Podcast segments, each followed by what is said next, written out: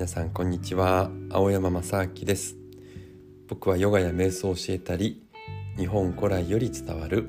地なし尺八という笛を吹いていたり倍音発声法という歌い方で歌を歌ったりしています。皆さんメリークリスマス。というわけでですね。今日はクリスマスイブですね。またね今年もクリスマスがやってきましたね。でまあ毎年毎年ね皆さんもこういろんな思い出あると思うんですけれどもね。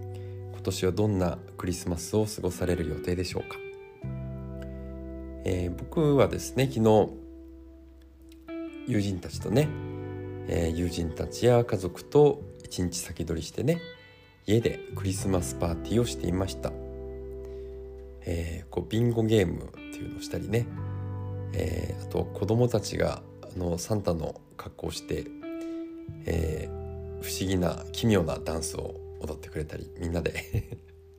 クリスマスの歌を歌ったり、えー、しました。ビンゴゲームがすごくね盛り上がりますね。でやっぱりこのビンゴ本当に久しぶりにやりましたけどあの大人も子供もね一緒に楽しめてそしてね誰のプレゼントが誰に行くのかなっていうのもねワクワクしますよね。で僕が当たったのはですねすごくこう大きな包みでやったと思ってですね開けてみるとですねなんと韓国海苔のね詰め合わせでした。でもね僕韓国海苔大好きなんでねあの すごく嬉しかったです、うん、でもびっくりしました。このギャップが楽しいですよね、えー、ちっちゃいものですごいこうギュッとしたものが入ってたりね。こういったこういろんなねえー、みんなのプレゼント楽しめて、えー、誰が誰にね、えー、プレゼントしたっていうのもね盛り上がりました。それでですね、えー、12月25日っていうのはねキリストの生誕を祝うクリスマスですけれどもあの冬至の近くでですね非常に日照時間がね、えー、短く闇が深くなっている分このみんなで集まったりねろうそくの炎をこう眺めたりする時間っていうのがすごくこう温かさをね感じていいなぁなんて思ってます。でドイツとかあとまあねその近辺ヨーロッパではですねのクリスマスの4週間ほど前からアドベントっていうね行事を行うそうです。うん、で一日一日ですねこのアドベントカレンダーっていうのをね用意してそこをめくると小さな絵が描いてあってね猫がいたりトカゲがいたり天使がいたりいろんなものが出てきたりとかねすごく楽しいんですよね。あと子供たちにはね1日ずつ小さなプレゼントを用意したこうちっちゃい袋にね、えー、カレンダーが書いてあったりそういったものもありますね。でうちはあの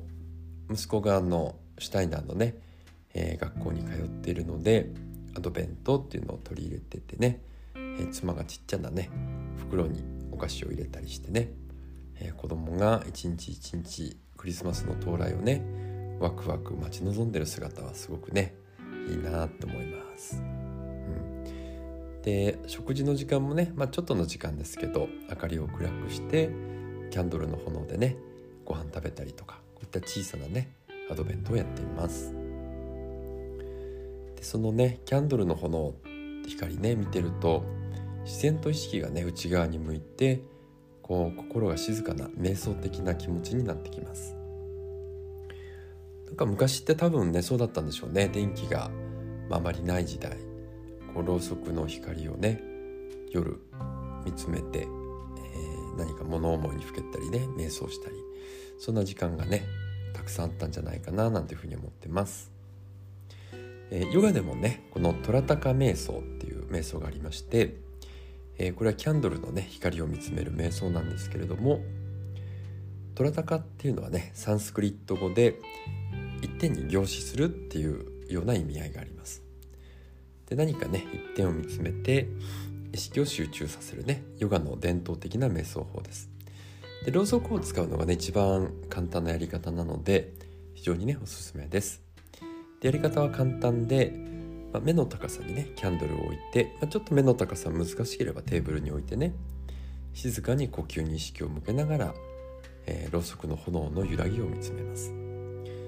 するとねこう瞑想が苦手でねなかなか集中できないよっていう方もねなんか人間の本能なんでしょうかね。こうろうそくの炎を見つめるとスーッとね一点に意識が自然と集中できるんですよね。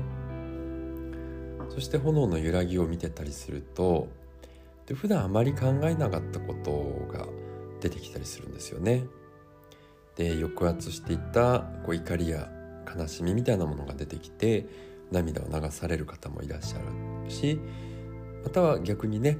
あのすごく普段気が付かなかった人への感謝の気持ちっていうのもね湧いてきたりします。多分こうね潜在意識とね、えー、潜在意識のこの扉がこう開かれた状態になるんじゃないかななんていうふうにね思ってます。うんでもしネガティブなねイメージが出てきたとしてもね思考やイメージが出てきたとしても、えー、それをね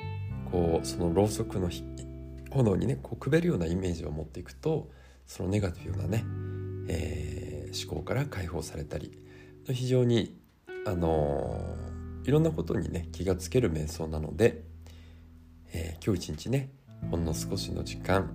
部屋暗くしてねキャンドルを見つめて瞑想してみるのもいいかもしれません。でそうするとね心の内側にも温かい光がね灯ってるのを感じられます。はい。じゃあ今日はね皆さんにとっても素敵なクリスマスでありますように。では最後まで聞いていただいてありがとうございました。